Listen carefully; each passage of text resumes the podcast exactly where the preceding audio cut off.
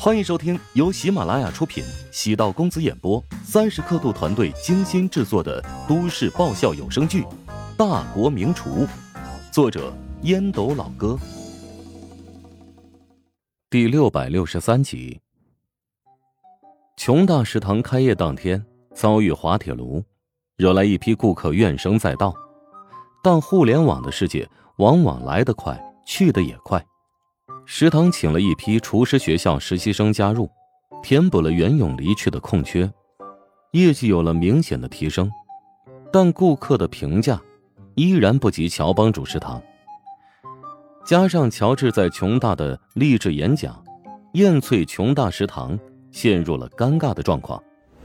别墅内温度很高，方翠和郭燕都穿着白色的衬衣。下身露出修长纤细的白腿。方翠倒了一杯红酒，递给郭燕，见他表情阴鸷，笑道：“怎么还在为袁勇的背叛耿耿于怀？”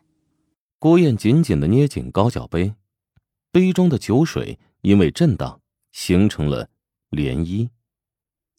他实在太卑鄙了，没想到隐藏的这么深。这也是为何你对他情根深重的原因吧？我没有，我对他只有恨意。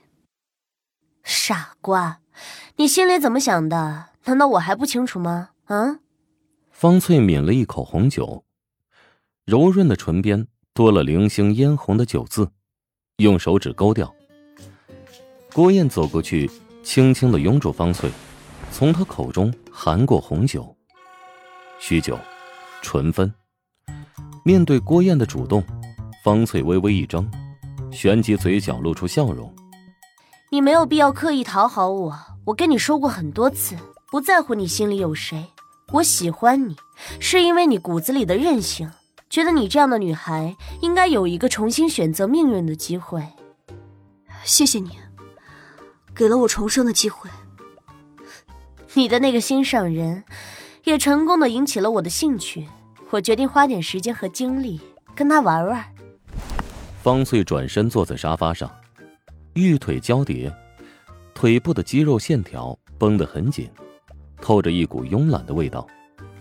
方翠评价道：“原本给你的那笔钱是想给你用来打发时间的，没有想到你弄出来的东西有些意思。对不起啊，花了那么多钱。”但第一天开业仪式却被我搞砸了，我真心没有怪你的意思。我看中的不是一时的数据，尽管第一天让这么多客户离开，但对第二天的客户数量并没有什么影响。这是模式的成功之处。接下来知道问题在后厨，只需要对后厨加强管理就可以了。方翠一言道出其中关键，郭燕惊讶的扫了一眼方翠，原本以为会挨批。不仅没有 IP，他似乎对网红食堂项目产生浓厚的兴趣。方翠自言自语道：“我决定加大投入与投资，追加三千万的资金，用于宣传和连锁布局。不过，必须要在半年之内盈利。”好，我一定努力。郭燕松了口气，方翠轻笑，用手指轻轻的掐了一下郭燕的面颊。你放心，乔治终究是你的心魔，我不会直接出手的，你得自己除掉他。目送方翠悄然上楼，郭燕忍不住暗叹了口气。方翠对他的感情很真挚，从来没有强迫过他。比起男人对她的用心，是截然不同的温柔。方翠懂他，他也慢慢的喜欢上了方翠，但内心始终住着乔治。令他难以放下。琼大食堂在开业一两周之后，慢慢站稳脚步。尽管客户数量无法和乔帮主食堂相比，但比起之前老一套的食堂管理模式，收入更为可观。曹长波也终于松了口气，复制别人的模式，至少可以确保有路可走。最终能走多远，那需要运气和努力。韩鹏这段时间都戴着墨镜和帽子，不敢暴露真容，走在学校的大路上。他之前忽悠了很多个老同事前来，结果开业第一天，上菜速度奇慢，他也因此被拉入黑名单。吴林峰通过第一天力挽狂澜的表现，顺利站稳了脚跟。吴林峰开始学习和研究乔帮主模式，不仅研究菜谱，还研究后厨的管理模式。吴林峰想知道，乔治是如何将那些来自不同派系的主厨组合在一起，形成一股凝聚力。每个厨师都有自己的风格，不同的厨师有不一样的习惯。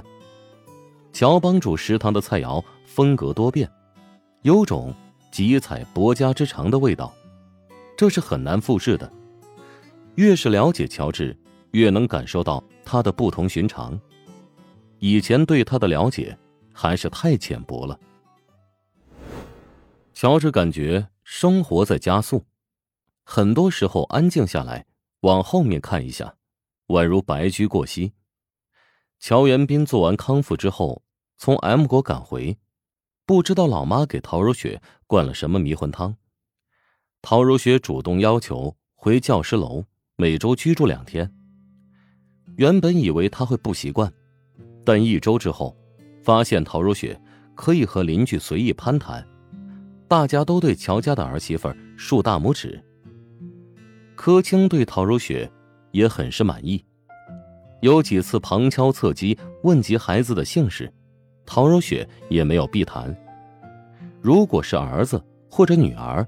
肯定一家一个姓，如果是龙凤胎，儿子得跟陶家姓。柯青见陶如雪这么说了，反而心情释然了。哎呀，其实我也不是非得计较这孩子跟谁姓。妈，我明白你的意思，你作为母亲肯定是站在自己孩子的立场考虑问题。唉，只是我妈太强势，孩子姓什么我并不在意。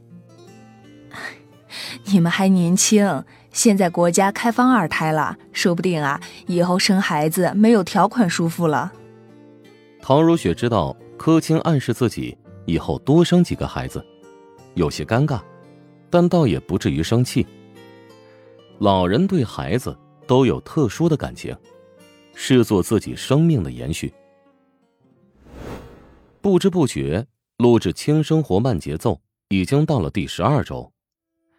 延续了三个月的时间，每隔两周录制一次，取景六个地方，每个地方会剪辑成两期节目，在电视台会播放十二到十三期。虽然不是名胜景点，但每一处都留下痕迹，给乔治留下深刻的印象。与林动、吕毅、向海林也积攒了深厚的友情。中午，老乡送来一只老母鸡。说自己是节目的忠实粉丝。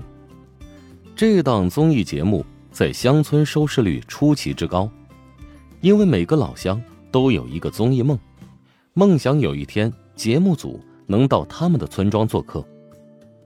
老母鸡肥美，宰杀之后，取油便有足足一大碗。乔治只炖了半只老母鸡，加了一些干蘑菇、枸杞，还有红枣。不一会儿。整个营地便飘出诱人的香气。吕毅从远处冒出了脑袋：“ 乔爸爸做啥好吃的呢？哎呦我去，太香了，我口水都流出来了。”“哼，狗鼻子还真够灵的啊！